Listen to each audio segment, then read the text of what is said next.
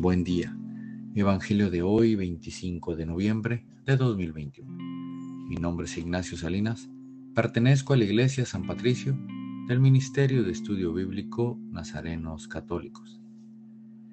Del Santo Evangelio según San Lucas, capítulo 21, versículos del 20 al 28. En aquel tiempo Jesús dijo a sus discípulos, Cuando vean a Jerusalén sitiada por un ejército, sepa que se aproxima su destrucción. Entonces, los que estén en Judea, que huyan a los montes. Los que estén en la ciudad, que se alejen de ella. Los que estén en el campo, que no vuelvan a la ciudad, porque esos días serán de castigo, para que se cumpla todo lo que está escrito. Pobres, de las que estén embarazadas y de las que estén criando en aquellos días, porque vendrá una gran calamidad sobre el país y el castigo de Dios se descargará contra este pueblo. Caerán al filo de la espada, serán llevados cautivos a todas las naciones, y Jerusalén será pisoteada por los paganos, hasta que se cumpla el plazo que Dios les ha señalado. Habrá señales prodigiosas en el sol, en la luna y en las estrellas. En la tierra las naciones se llenarán de angustia y de miedo por el estruendo de las olas del mar. La gente se morirá de terror y de angustia.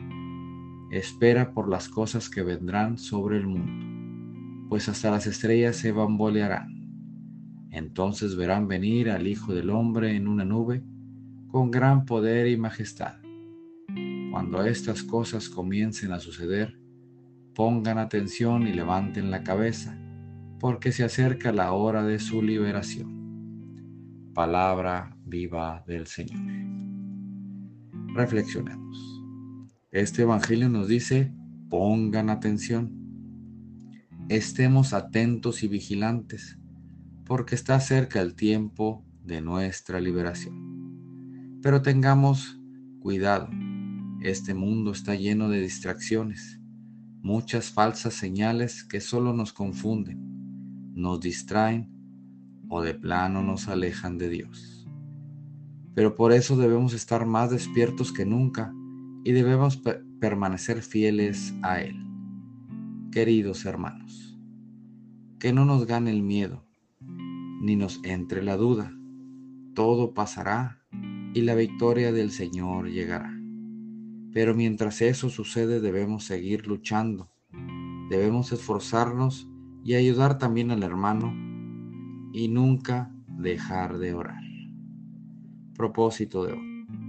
Seamos señales para otros que se sienten perdidos, para aquellos que no han encontrado nunca a Jesús, para aquellos que a pesar de estar bien por fuera, pero por dentro tienen un miedo que no les da la paz que Jesús transmite. Que nada nos asuste ni nos haga perder el rumbo de nuestra vida. Oremos. Nada te turbe, nada te espante. Todo se pasa. Dios no se muda, la paciencia todo lo alcanza. Quien a Dios tiene, nada le falta. Solo Dios basta. Vayamos con alegría a proclamar lo que Dios nos ha enseñado. Que tengan un excelente día. Paz y bien para todos.